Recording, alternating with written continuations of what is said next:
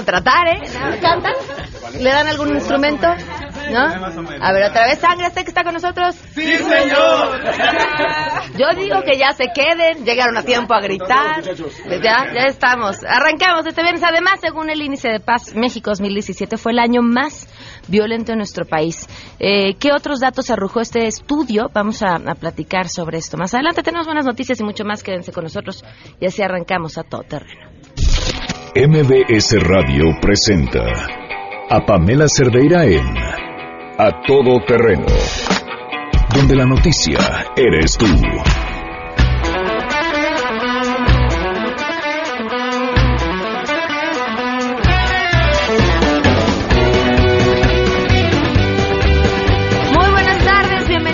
Terreno, gracias por acompañarnos en este viernes 11 de mayo del 2018. ¿Cómo la pasaron? Yo sentía que era viernes ayer, ¿no? Como que el festejo del 10 de mayo de pronto nos confunde a todos, nos deja un poco loquillos. Bueno, pues no, hasta hoy es viernes, ahora sí. Eh, el teléfono en cabina 5166125. Hoy es cumpleaños de Itzel, la voz amable detrás del teléfono al que llaman. Así que si ustedes llaman al 5166125 y no dicen felicidades antes de cualquier otra cosa, les vamos a colgar el teléfono. No, no es cierto, no es cierto. Itzel sería incapaz. Pero si llaman para lo que sea, para saludar, para preguntar algo, para comentar algo, sería un lindísimo detalle que además feliciten a Itzel, que el día de hoy es su cumpleaños. El número de WhatsApp 5533329585. Además en Twitter y en Facebook me encuentran como Pam Cerdeira. Y la pregunta que les hacemos el día de hoy que si la 3 de 3, que si la 7 de 7. Pancha, nuestra candidata independiente a la presidencia, ella presentó su 4x4. ¿Y qué opinan? Queremos conocer tu opinión a todo terreno. ¿Qué opinas de la 4x4 de Pancha? La verdad yo no sé, yo no la he visto. Yo creo que la 4 de 4 la verdad es una excelente opción porque bueno, pues eso nos indica que con Pancha iremos seguramente a todo terreno. ¿Ya tiene una 4x4? No, la Pancha es igual que todos. Pues queda más que claro que la Pancha es a todo terreno. Sí habríamos de checar ese origen de la camioneta de Pancha porque Pancha en dado caso estaría funcionando como prestanombres porque ella no puede manejar. Yo pienso que está muy bien que Pancha tenga una 4x4 porque eso quiere decir que es a todo terreno. A mí su 3 de 3, 4x4, 7 de 7 me sirven exactamente igual que las diferenciales algebraicas que me enseñaron en la universidad. No me sirvieron para nada en la vida. A todo terreno. Ya viene Panchi sin mucha propaganda, no hay nadie que le pare, seguro va a ganar. Buenas propuestas y sin gasolinazos, ella promete un cambio que rabia les dará. No necesita tener ningún guarura ni hacer sus travesuras para poder subir. Ella es muy brava y no dará partido a propuestas y sentidos que no pueda cumplir. Viene Pancha. Fuerte, viene Pancha. Arriba, ella es Pancha, la Candy Pancha por ella hay que votar. Viene Pancha. Fuerte, viene Pancha. Arriba, ella es Pancha, la Candy Pancha por ella hay que votar. Y si quieren seguir a Pancha pueden hacerlo en Twitter o en Facebook. En Twitter la encuentran como Pancha 2018 y en Facebook Pancha, presidenta, nuestra candidata independiente. Hoy se cumplen cambiando drásticamente tema, ocho meses con diez días del feminicidio de Victoria Pamela Salas Martínez.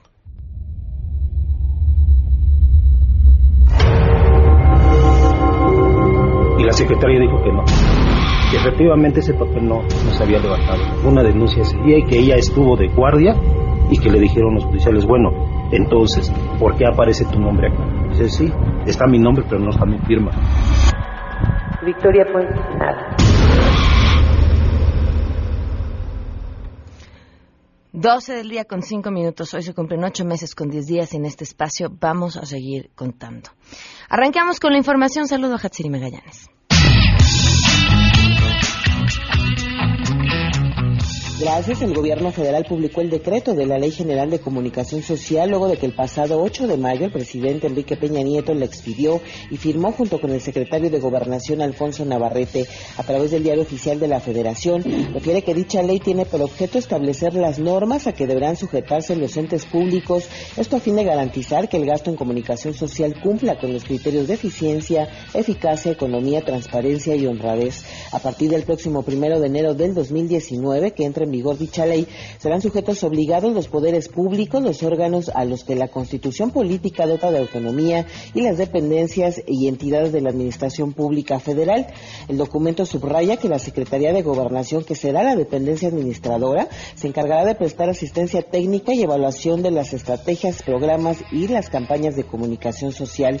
Los medios de comunicación que pretendan participar en la contratación de comunicación social deberán estar inscritos previamente en el Padrón Nacional de Medios de Comunicación a cargo de la Secretaría de Gobernación, mientras que los entes públicos deberán elaborar una estrategia anual de comunicación social para efectos de la difusión de mensajes sobre programas y actividades gubernamentales. La información que tenemos.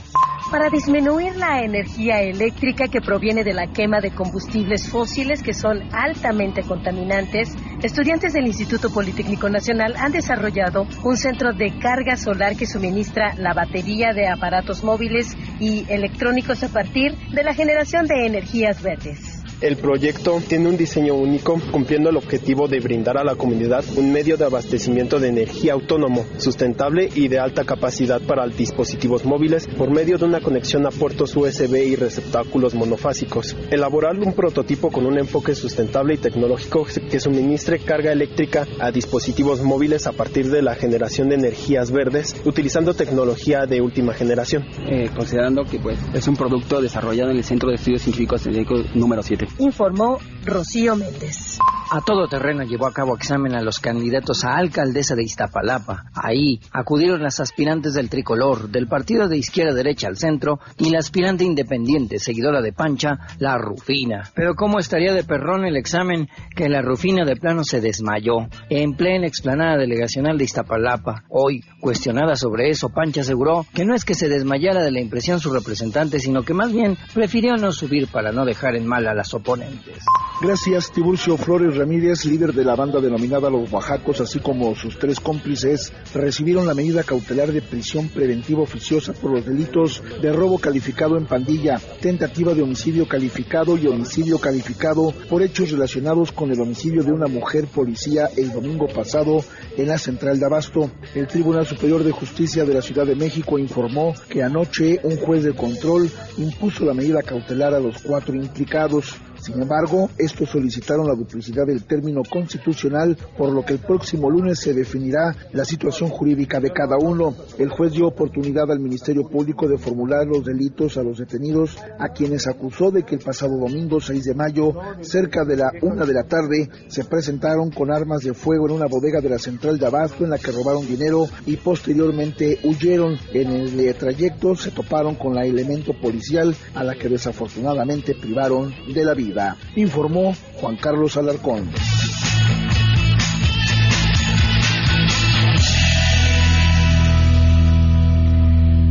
Doce con nueve y por supuesto tenemos buenas noticias.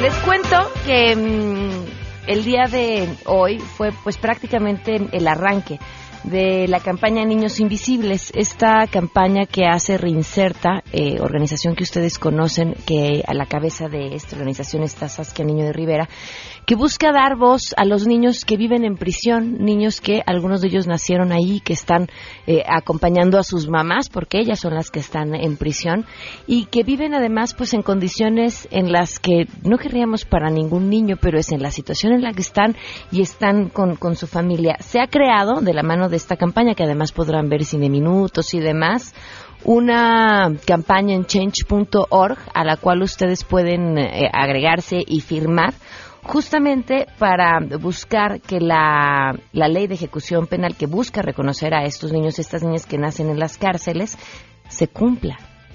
Y, justamente para hablar sobre esta campaña y sobre lo que se está llevando a cabo, le agradezco a Sandra Pérez, quien es directora institucional de Reinserta, que nos acompañe vía telefónica. Sandra, ¿cómo estás? Buenas tardes. Hola, muchas gracias. Todo bien, muchísimas gracias a ti, muchas gracias por el espacio eh, en este en este programa. Mí gracias por sumarse a hablar de la problemática que sucede hoy en día con los niños que nacen y viven en prisión. Esta petición que tienen para que se cumpla la ley, eh, implica qué? O sea, ¿qué, ¿qué, parte de la ley es la que no se está cumpliendo y qué es lo que buscan para los niños?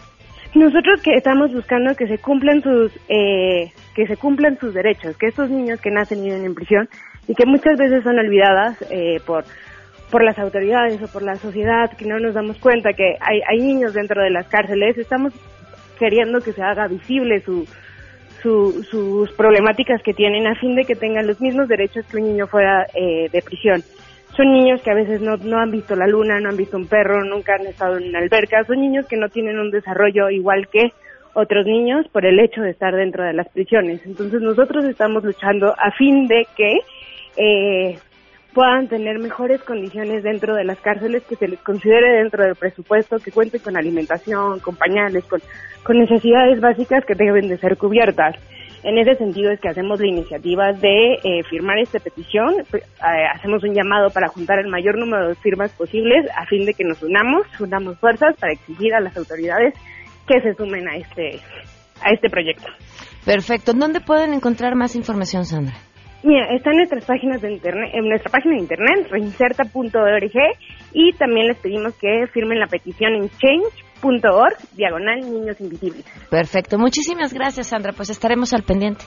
Muchísimas gracias a ustedes. Buen día. Que estés muy bien. Sandra Pérez, directora institucional de Reinserta, firma la petición a través de change.org, que llevaba poco más de 10.000 firmas hasta hace unos segundos. Y en la página de Reinserta, pues encontrarán más información sobre este gran, gran, gran trabajo que hacen. Vamos a una pausa y volvemos. Más adelante, a todo terreno. Pues es viernes de sangre azteca. ¿Qué más? Si te perdiste el programa A Todo Terreno con Pamela Cerdeira, lo puedes escuchar descargando nuestro podcast en www.noticiasmbs.com. Pamela Cerdeira está de regreso en A Todo Terreno. Únete a nuestra comunidad en facebook.com, diagonal Pam Cerdeira. Continuamos.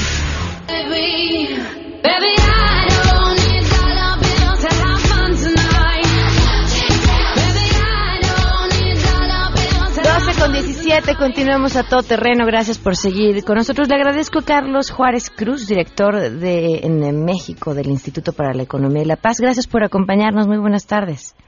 Pamela, muy buen día y saludos al auditorio. Pues de miedo los datos que encontraron para el 2017. Sí, desafortunadamente, como ya la gente lo ha percibido, en, la realidad no hay buenas noticias con respecto a la paz y a la violencia en México.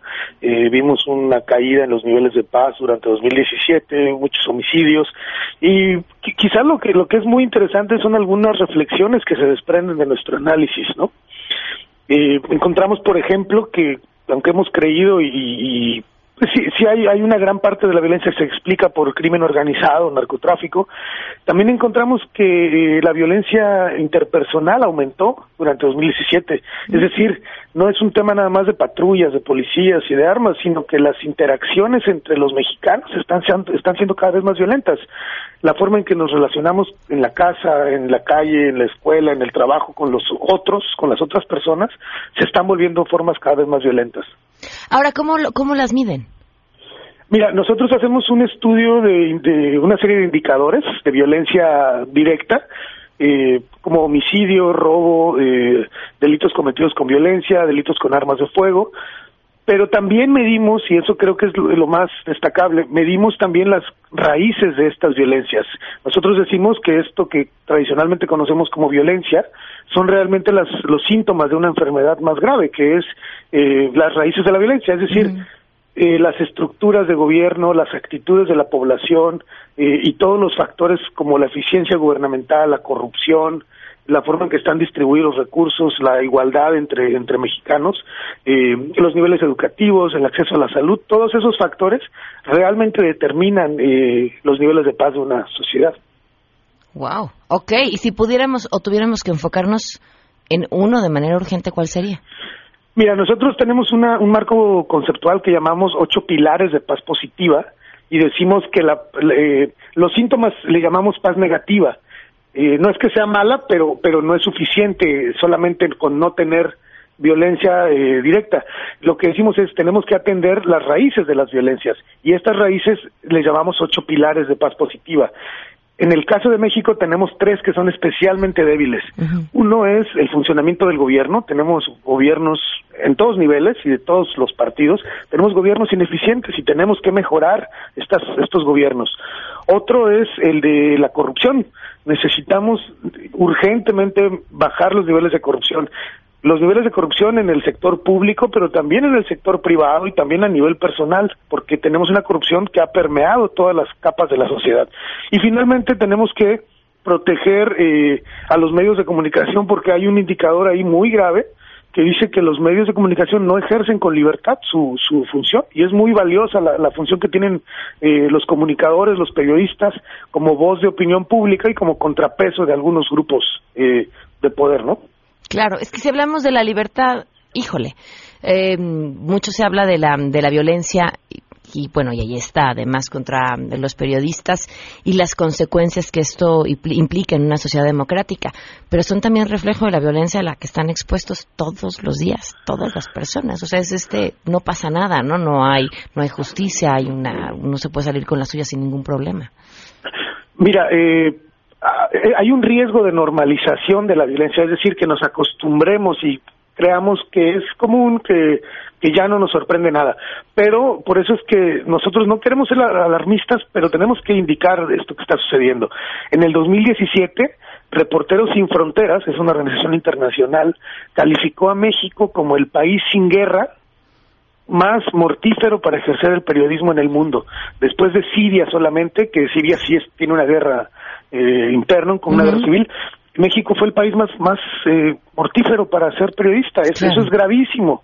No podemos darnos el lujo de que nuestra voz de opinión pública, quienes eh, toman la, la, percepción de la ciudadanía y la convierten a través de un micrófono, de un artículo periodístico, de un programa, y le dan esta, esta, esta voz a la, a la gente, esa voz está amenazada, esa voz está bajo fuego. No, no podemos tener ese, ese no podemos darnos ese lujo, digamos, en, cuando hay tantos temas pendientes. Otros de los hallazgos que me gustaría compartirte es, hemos encontrado eh, que junto con la corrupción vienen altísimos niveles de impunidad. Eso es grave porque tiene un doble, un doble efecto. Por una parte, los criminales, quienes cometen delitos, se sienten eh, más empoderados y, y, es como una invitación a cometer más delitos cuando ven que no hay consecuencias de sus actos. Y por otro lado, la ciudadanía, que somos víctimas de estas, de estas violencias y de los delitos, no denunciamos porque vemos que no hay tampoco consecuencias. Entonces es un inhibidor de la denuncia y es un motivador de conductas delincuenciales. Ahora, tenemos todo esto que tendría que arreglarse desde el poder, o al menos eso es lo que parece. ¿Y qué tendría que arreglarse desde la sociedad? Qué, bueno que preguntas esto. Eh, también pareciera que la percepción generalizada es que todo lo tiene que resolver el gobierno. No es cierto. Eh, tenemos un problema grave de violencia, sí a nivel eh, gobierno, porque a ellos les corresponde garantizar la seguridad pública definitivamente. Pero es, por eso es importante lo que te decía al principio. No toda la violencia tiene que ver ni con crimen organizado, ni con delincuencia común, sino que también nosotros tenemos un montón de cosas que podemos hacer. Si partimos desde la premisa de que yo también soy violento, y eso sería una invitación al auditorio, decir, ¿cómo es que yo ejerzo violencia? Claro, yo no soy un, delincuente, ¿no? Ni, ni, estoy cometiendo a lo mejor delitos, pero, pero a lo mejor yo soy machista, discrimino, eh, soy la homofobia, la misoginia, la forma en que trato a mi familia, a mi pareja, a mis hijos. Eh, hemos estado expuestos como sociedad, estamos expuestos a muchísima violencia, a través de las noticias, a través de redes sociales y a través de lo que vivimos en la calle todo el tiempo, ¿no? Eh, hemos sido testigos de mucha violencia y eso nos ha generado niveles de miedo y niveles de estrés que, que dañan nuestra salud eh, mental y nuestra salud emocional. Y dicen los expertos que ese trauma que vivimos todos de alguna manera si no se sana, se transfiere invariablemente. Entonces, cuando yo vivo situaciones de estrés en la calle, cuando me preocupa la delincuencia, cuando me asaltan, cuando presencio un homicidio, cuando leo en redes sociales y todas estas imágenes que circulan y que me van estresando y me van llenando de miedo, eso eso me afecta a nivel emocional y a nivel eh, intelectual y eso yo lo, lo, descargo con alguien más de alguna manera. Eh, me vuelvo más violento me vuelvo más introvertido me ausento de mi familia y una serie de manifestaciones que nos están afectando. Y por eso es que el tema de la de la violencia interpersonal merece especial atención. En, en, en este estudio que hacen hay un indicador que mejora del 16 al 17 ¿cuál fue? hay algunos indicadores que, que han mejorado, eh, no todos son malas noticias. De estos ocho pilares que, que te mencionaba, eh, eh, cinco de ellos están eh, más fuertes en México. Ha, ha mejorado el, el, acceso a salud a lo largo de los años. Eh, y, y el, entre los indicadores lo que mencionas es que uno, que es el de cárceles, le llamamos cárcel sin sentencia, es la proporción de presos eh, que no han tenido un, un, un, no han concluido un juicio. Que es terrible, claro pues tenemos un gran, un gravísimo problema eh, penitenciario en México. Uh -huh. Las cárceles no están eh, controladas, están sobrepobladas y sin que hayamos resuelto ese problema que es grave, ese indicador mejoró en algunos estados y a nivel nacional también mejoró. Quiere decir que, que bajó un poco la sobrepoblación en, eh, en, promedio en el país de las cárceles, pero aún falta mucho ahí eh, de control, ¿no? Okay. Eh, yo yo lo que lo que quisiera destacar es que eh, necesitamos involucrarnos como sociedad más en, esto, en, en, el tema de la violencia y la paz. No es un tema de, de, políticos, no es un tema de gobiernos nada más. Necesitamos entender que todos tenemos un rol. Tenemos que participar desde las familias, desde las eh, organizaciones de sociedad civil, los medios de comunicación, los empresarios, las universidades, los maestros, las escuelas todos estamos convocados a participar porque de otra manera no vamos a encontrar estas soluciones que decimos en nuestro reporte tienen que ser integrales y tienen que abordar la violencia desde miradas más amplias. ¿Cómo no lo podemos hacemos? No podemos quedarnos atrapados en esta lógica de policías, eh, militares, armas. Está muy claro que no está funcionando la estrategia de seguridad a nivel nacional y a nivel local tampoco. Entonces, eh, lo que lo que nosotros decimos es que necesitamos ampliar el espectro de soluciones, atender las raíces de la violencia, involucrar actores que no se han involucrado y empezar a, a buscar estos eh, caminos transitables. Un factor clave también, la confianza tenemos una crisis de confianza entre la población, pero también entre la población y sus autoridades. Si no empezamos por generar confianza entre la población y entre población y autoridades, no podemos avanzar, no, no podemos eh, tener los ciclos positivos de, de participación y de reducción de violencia a los que aspiramos. Entonces, ahí hay una tarea eh, muy crucial para, para políticos y también para la sociedad. Tenemos que recuperar la confianza mejorar nuestras interacciones con el vecino, con la familia, con, eh, con los compañeros de trabajo. Eh, otro otro factor que hemos detectado que también ha, eh, que puede ser un ejemplo de cómo esto nos ha afectado eh, es el tema electoral. Este, vemos una radicalización de, de, la población frente a las campañas, al proceso electoral vigente y también eso es reflejo de, de, de, la, de, los niveles de violencia y de estrés a los que hemos llegado. Preguntan en Twitter la corrupción de la que habla, ¿cómo erradicarla? Es increíble que todos hablan de ella, todos hablan de sobrepoblación carcelaria y demás, pero ¿y cómo lo, cómo lo arreglamos? Mira, la corrupción es un gravísimo problema. Es como andar por la vida con un, un, agujero en el bolsillo del pantalón. Cualquier cantidad de recursos que metas a esa bolsa se van a ir porque traemos ese agujero enorme, ¿no? Uh -huh. Ahora, el nivel que hemos alcanzado ya no es solamente de corrupción eh, gubernamental, que es grave, sino que nos ha tocado en todas las esferas. Eh, entonces, necesitamos empezar, yo lo que planteo es, necesitamos por una parte, eh, de reducir corrupción de arriba hacia abajo, pero también de abajo hacia arriba. Necesitamos como ciudadanos, si no estamos, si nosotros no estamos tomando decisiones a nivel gubernamental y a altas esferas de donde sucede esta gran corrupción, tenemos que empezar a nosotros eh, mejorar nuestros estándares éticos, asumir compromisos más éticos. Si yo eh, doy un soborno a un policía en la calle porque uh -huh. me pasé un alto, porque no me quiero eh, estacionar donde me corresponde, eh, y corrompo a un policía, ¿cómo espero que esta policía mañana se comporte de manera honesta y me defienda frente a la delincuencia. Entonces, nosotros mismos hemos estado eh, deteriorando las instituciones a lo largo del tiempo. Necesitamos recuperar una serie de estándares éticos más eh, altos, más eh, mejores estándares éticos como población, empezar a asumir que la corrupción no es la forma natural de proceder no es normal y tampoco estamos condenados, no somos un pueblo de corruptos, somos un, pueblo que está buscando soluciones y que está buscando proyectarse hacia el futuro. Necesitamos eh, construir narrativas distintas no todos los políticos son corruptos tampoco. Necesitamos también empezar a identificar casos de, de políticos o de servidores públicos honestos cumplen con su trabajo y reconocerlos y, a esos empezar a, reconocerles para empezar a promover las actitudes éticas no y más honestas. Ahora ves que se esté dando un cambio porque además yo crecí en una generación en la que el que no tranza no avanza era era el dicho general pero me pareciera o al menos desde este punto de vista que, que hoy es, hay un cambio de conciencia o que hoy ya que hoy ya no está tan divertido decir que hiciste la tranza o ya no está visto con los mismos ojos o ya eres juzgado de otra forma. ¿Lo ves así? Yo creo que sí, yo creo que nos hemos, llegado a un punto en el que los niveles de corrupción ya son intolerables, ya son eh, eh, insoportables, por decirlo de alguna manera más coloquial. Eh, hemos alcanzado ya un nivel que nos obliga a reflexionar sobre cómo me está afectando esta corrupción por mucho tiempo se creyó que era normal, que no pasaba nada, que el hecho de que yo me comporte distinto no hace una diferencia.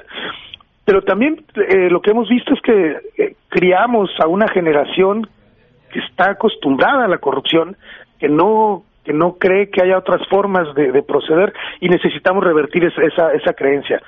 Yo creo que los jóvenes están encontrando eh, hoy nuevos caminos que están diciendo, ¿sabes qué? Si no paramos la corrupción, estamos condenados a repetir todos estos ciclos de ineficiencia gubernamental, de instituciones deterioradas, que nos han llevado a la crisis de hoy. Creo que la pregunta que tenemos que hacernos es qué hicimos o qué dejamos de hacer durante los las últimas décadas para llegar al punto en el que hoy estamos. Y eso, eso, identificando esos factores, hay que revertirlos. Sí, sin duda. Pues te agradezco enormemente esta mm, comunicación y poder hablar de este tema en el que nos toca a todos participar. Sí, queremos estar mejor. Te agradezco, Pamela. Eh, la verdad es que, eh, no, no me gusta dar estas malas noticias, pero yo lo que quisiera decir solo para terminar es que no no estamos condenados a la violencia. Eh, se puede construir la paz si nos involucramos, si participamos, si presionamos a nuestras autoridades para que cumplan con su trabajo y también del lado de la sociedad hacemos lo propio. Claro. Muchísimas gracias. Muchas gracias a ti y saludos. Ah, saludos, Carlos Juárez Cruz, director en México del Instituto para la Economía y la Paz. Fíjense que no sé a quién le leía en la semana. Ojalá me acuerde de quién para darle su debido crédito. Pero hablaba acerca de cómo hemos olvidado que la amabilidad es una manera de conseguir lo que queremos. Y nos hemos movido o hemos preferido siempre los caminos violentos. Y piensen en la persona que no te atiende en el mostrador del aeropuerto, piensen en lo, lo que se les ocurra, algún momento en el que uno pide atención y no está obteniendo lo que quiere. Y es cierto, pocas veces pensamos que a través de la amabilidad es mucho más fácil que lo consigamos si nos decidimos mover hacia los caminos violentos, hacia el te grabo, hacia el te amenazo, hacia el te grito, porque además también hemos construido una idea que si no es a través del camino violento, entonces no te pelan, ¿no? Hasta que no te pones loco, no te pones intenso, no te hacen caso. Y si nos construimos esa narrativa y si nos la compramos y si nos la creemos, en qué vamos a acabar o hacia dónde estamos caminando. Ahí se los dejo. 12 con 33, volvemos. Si tienes un caso para compartir, escribe a todoterreno.mbs.com. Pamela Cerdeira es a todoterreno. En un momento continuamos. Estamos de regreso. Síguenos en Twitter, arroba Pam Cerdeira, todoterreno, donde la noticia eres tú. Continuamos. Ladies and gentlemen, señoras y señores, ha llegado el momento de presentar con orgullo el galardón a lo más selecto de la semana. Los premios de la semana en A Todo Terreno. Bienvenidos a los premios de la semana Sangre, sé que está con nosotros. Oigan, chicos, ¿Saben realmente quién hace las elecciones? Mm, ¿Los ciudadanos? Exacto, los ciudadanos. Las instituciones son únicamente el árbitro, pero sin los ciudadanos no hay manera de que las elecciones sean posibles. Ustedes, este primero de julio, pueden ser observadores electorales y ver ahora sí que las elecciones en primera fila. Si quieren conocer más información, se pueden meter a www.ism, que es la página del Instituto Electoral de la Ciudad de México. .mx, ¿les parece? Oh. Listos, vamos con nuestro primer nominado y saludamos a la gente que nos sigue a través del Facebook de eh, MBS Noticias. Los primeros 17 hombres fueron señalados por mujeres transexuales y organismos civiles oaxaqueños por simular ser transexuales para así obtener candidaturas para cumplir con la cuota de género. O sea, hombres heterosexuales dijeron, ah, pues vamos a decir que somos trans y así entramos en la cuota de género y podemos este ser candidatos. cuota, ¿no? Fíjate, es que de, de verdad suena como de chiste, ¿no? O sea, sí, sí, sí, sí es como de risa loca. Sí es algo que encontrarías en la sección de la, la noticia insólita de cualquier otra parte del mundo. Pero está cañón. O sea, el, nivel de cinismo, de falta de respeto a los grupos vulnerables, Claro. de pues hablábamos hace rato en lo que pasado del- de, los de la ética, ¿no? El- Que el nivel de ética, ¿qué nivel de ética tienes que tener para decir, ah, pues solo pueden mujeres y entonces ya no pueden meter más mujeres, pues entonces yo voy a soy transexual y entonces ya entro y así y así sí que ¿Quiénes son los señalados? Luis Armando Martínez Morales, candidato a la presidencia municipal de Cosolapa por PAN, PRD y Movimiento Ciudadano. Pedro Osiris Cruz, PAN PRD Movimiento Ciudadano, Roberto Espinosa, PAN PRD Movimiento Ciudadano, Carlos Quevedo Fabián, PRI Partido Verde y Panal, Emanuel Martínez Palacios, eh, de Movimiento Ciudadano, Jair Hernández Quirós, eh, del Panal, Santos Cruz Martínez, PRI Partido Verde, este, NA, no sé cuál es, Alejandro Javier García, PAN PRD y Movimiento Ciudadano, Carlos Ceballos, PAN PRD y Movimiento Ciudadano, Alfredo Vicente Serrano, PAN PRD y Movimiento Ciudadano. ¿Qué les vamos a cantar? Claro que sí.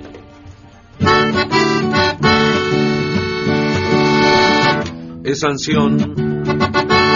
Registran candidatos a transexual. Y donde existió la paridad, ¡ay! se cambió.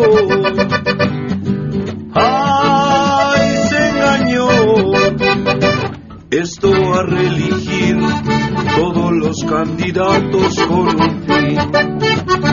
Estos cambios hacen daño, me enloquece. Jamás se sancionaron, pero al fin. Lo bueno es que muy tarde comprendí, sí, sí. Por un momento sí me confundí. Por un momento sí me confundí. Y si lo hubieran visto en el Facebook de MBS Noticias, hasta ojitos hizo así como de, sí me confundí. ¿Ya te pasó alguna vez o algo así? No, no, no. Podría suceder. Vámonos con nuestro siguiente nominado en la sección, señor. Quítale los datos. Amén. Es tu sección favorita. Es mi sección favorita. Seguramente alguna vez alguien va a decir que a mí, señor, quítale, Quítale los, los datos. datos. Pues sí, porque, pues miren, lo único que, lo único necesario para escribir una tontería en redes sociales, pues es tener El datos. celular y datos. El celular y datos. Con eso estamos. Bueno, pues ¿qué pasó? Arturo Rivera, titular de la sección de deportes de Matutino Express, eh, se le fue encima a los seguidores de Andrés Manuel López Obrador. ¿Pero cómo? Bueno, pues él de entrada eh, compartía una imagen de Paco Ignacio Taibo con una playera que dice menos paz y más revueltas, que evidentemente es un comentario literario, ¿no? Y, lo que él puso adjuntando a, a esta, a esta imagen, se quejan de que hay memes violentos contra el peje y este a que está invitando, sean congruentes, es Morena y sus huestes los que están armando todo el alboroto. Y por supuesto, pues de inmediato se le fueron encima porque le dijeron, se refiere a Octavio Paz y a José Revueltas. Claro, pues las respuestas que le dieron tampoco fueron de lo más amables y pues, pues ya, ahora sí que le tocaba, ¿no? Claro. ¿Qué le vamos a cantar? Venga. ¿Quién diría que el deporte y la poesía ponte a fundirse un día? ¿Quién diría tú eres rudo y yo prefiero la lectura? Parece que el Señor no entiende de poesía Vas al yo prefiero librerías. Oigo cerrar y tú prefieres jilguerillas. Toma los golpes, yo prefiero la reflexiva. Parece que el insulto es lo que te da vida. Que te acepte, que me acepte sería maravilla.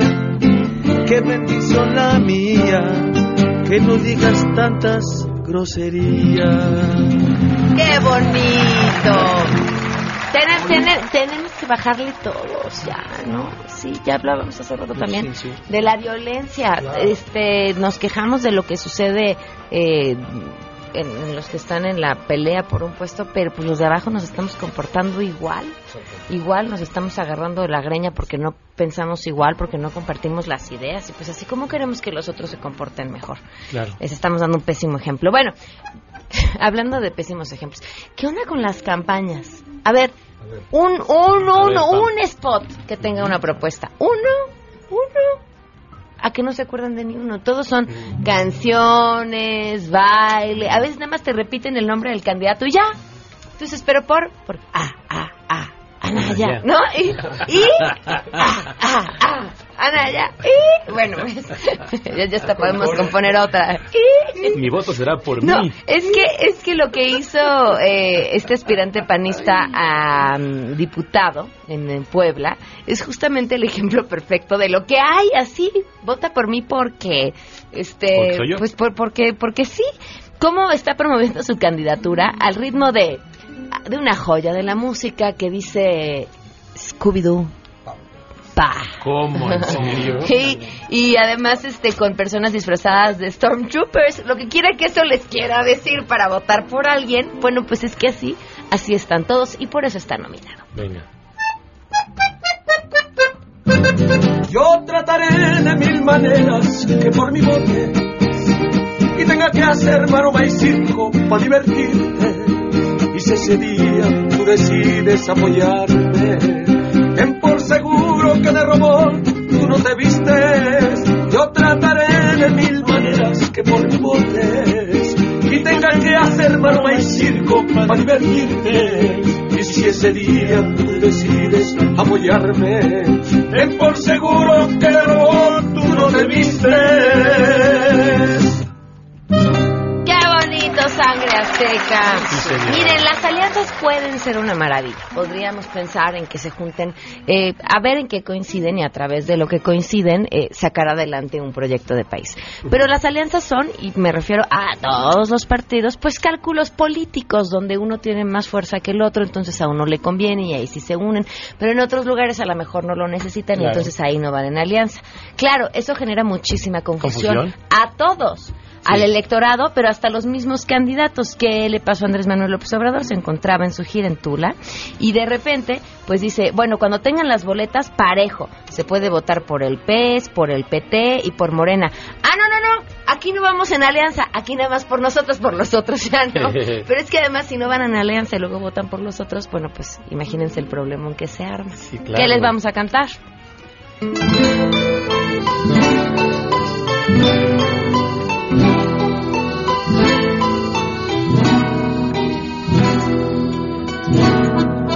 Chanfle, lo siento serme chispoteado. Aquí no tenemos alianza, que caray. Y sin embargo, no me arrepiento, porque la alianza sí que está en otro lugar. ¡Qué bonito, sangre azteca! Sí, señor. Oigan, yo tengo dudas. Diga usted. ¿Le hackearon la cuenta a Xochitl Galvez? ¿Por? Pues es que a mí esta siguiente nominación de verdad nada más no la entiendo. ¿La tenemos? Nada más les voy a les voy a explicar en dónde se encuentra. Está en un, en un baño público en, el, en, en un mercado en Azcapotzalco. Es esto que van a escuchar. ¿Y el delegado qué opina de eso? No sé, la verdad yo soy el encargado. ¿Y cómo? Pero no, no a ningún mercado de Azcapotzalco da recibos. Ninguno. ¿Ningún mercado de Escapozalco? Ninguno de Azcapotzalco En Miguel. Hidalgo, todos los mercados. Yo fui delegado Ah, de bueno, Miguel Hidalgo. Aquí hay, que- hay que ir a pedirlos, yo creo, ¿no? Señor delegado, más vale que dé recibos porque esto es ilegal, ¿eh? Digo, pagué mis cinco pesos y no tengo recibo. Nomás para que sepa. ¿De qué está pidiendo el recibo? A ver, apuestas. ¿Viene, viene? No. ¿Hay recibos de viene, viene? No. No, no dan. No sé, a, a lo mejor en la Miguel Hidalgo sí. A lo mejor allá sí. No, porque no debería de haber viene bienes, porque estamos llenos de, bueno, en otros correcto, lados claro. hay este, de parquímetros. Este, ¿De, Del- de la verdura? no, En, del baño. El ¡Oh! recibo del baño. Claro, a ver cómo, o sea, a ver. Con los cinco pesos que uno paga por entrar al baño, tendría que alcanzar para mantener el baño limpio, para darte tu papel, que por, por supuesto tiene que estar medio, porque si quieres más papel, pues va a costar más. sí, claro. Y el recibo, ¿no? pues sabes que ahora se imprimen el recibo, te iba a tocar un cuadrito menos de papel seguramente. ¿Qué le vamos a cantar? O lo ocupabas para... Ok, vamos.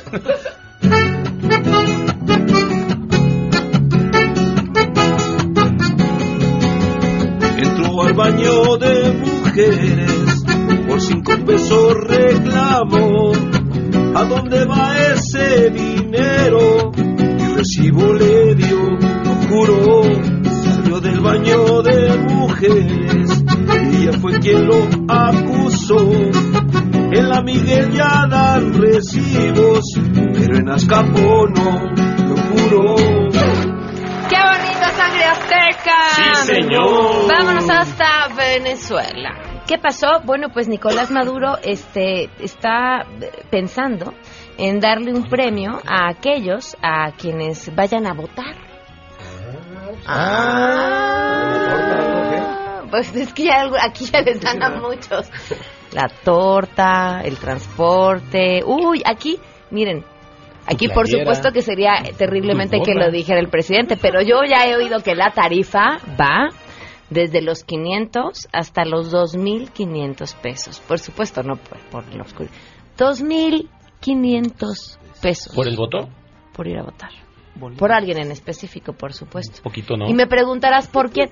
Me- ¿Por quién? Pues por quien quieras, porque Claro. te- en todos lados andan ofre- todos andan ofreciendo. Ahora, 2.500 pesos.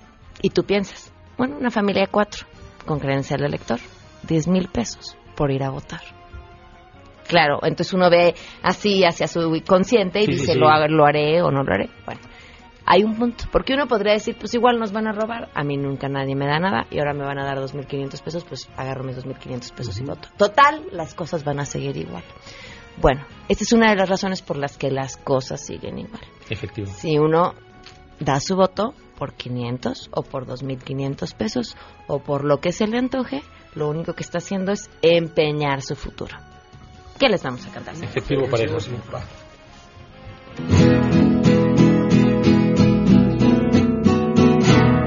¿Quieres pagarme tú con un premio que está da vergüenza? Solo porque tú quieres elegir muy a tu manera y solo porque tú me compraste con los bolívares te aprovechas muy de mi pobreza. Uh, oh, uh, oh, uh, oh. Ah, ¿Cuántos sentidos? ¿Tenemos que ir a corte o me sigo con los premios de la semana? Seguimos con los premios de la semana, que se vea que aquí hay para largo. Es que, ¿saben que Además me quedé pensando, uno de los grandes problemas que tenemos como sociedad en general es que todo es lana. ¿No? O sea, Ah, eh, digo, regresando al tema de. Venezuela, Ah, ¿no? O sea, te doy económicamente para que vayas y votes. Somos Pero pues, comprables. pues, podría ser Venezuela, podría ser aquí, es igual. No, todo es lana. O sea, no vemos, no, no hay un valor superior. Claro. Sí, claro. No es ve a votar porque es tu deber cívico, porque entonces estás comprometido con tu país, con lo que quieres, con lo no, ah, no vas, te doy la y entonces ya vas y ya lo conseguimos y ya no vendemos un valor más allá del, del dinero, del dinero, es horrible. Claro. Pero además es horrible porque nos movemos así en todo, o sea, si pensamos que todo tiene que ser a cambio de el dinero y ese es el valor superior, No, no. No, pues aquí estamos, ¿no? Pues es lo que van ando muy filosófica este viernes, perdón, en Sangre Azteca. Vámonos con nuestro siguiente nominado. Bueno, pues seguimos en Venezuela. No quisiera yo por qué, pero ahora el metro en Caracas se vio afectado justamente por la crisis de abasto que tiene Venezuela. En papel se quedaron sin materia prima para fabricar los boletos. ¿Cómo? No es la primera vez que les pasa, ya les ha sucedido en diferentes ocasiones. ¿Qué vamos a cantar? Venga.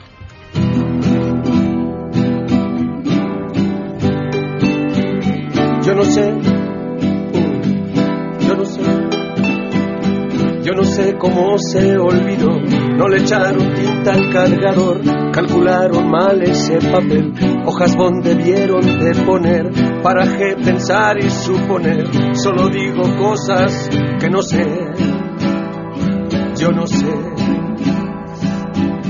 Lo que sé que eso se va a cobrar y alguien se lo van a descontar y de patitas lo van a poner y eso ya no está en nuestro poder. Yo no sé, pero hoy en este metro viajo gratis y estoy muy contento.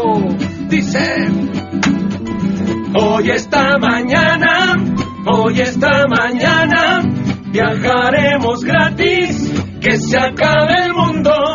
Hoy esta mañana.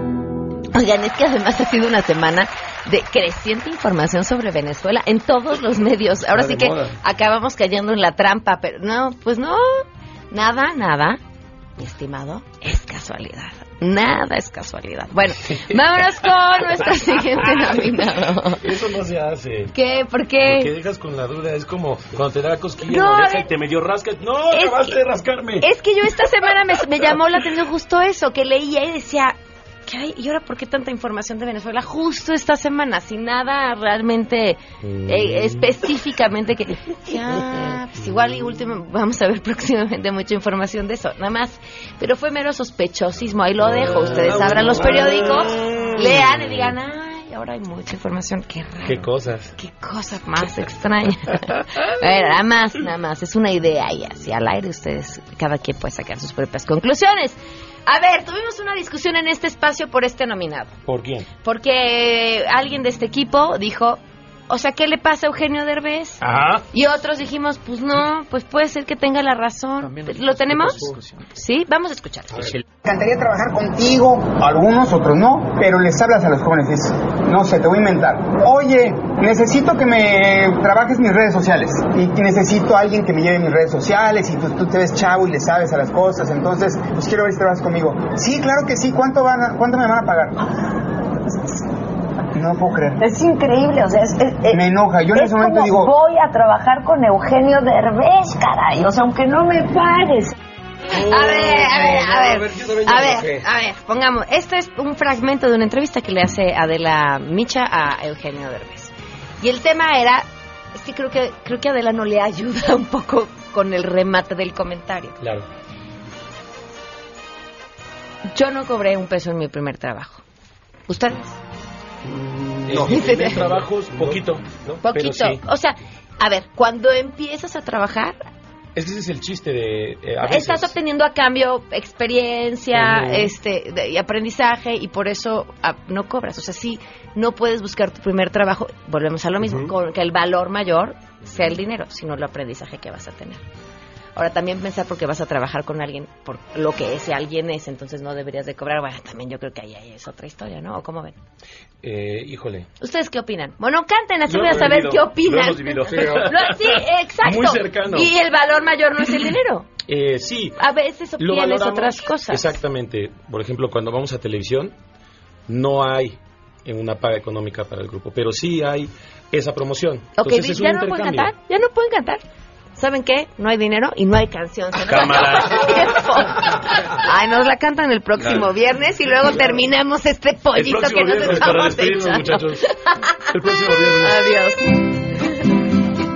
Solo llamen por favor al 4602-5116 porque ya no nos van a pagar aquí, entonces necesitamos trabajo. Aquí sí cobran, ¿eh? 4602-5116. Llamen a Sacra Azteca. Gracias, Pam. Gracias. MBS Radio presentó a Pamela Cerdeira en A Todo Terreno. Te esperamos en la siguiente emisión, A Todo Terreno, donde la noticia eres tú. MBS Radio, en entretenimiento, estamos contigo.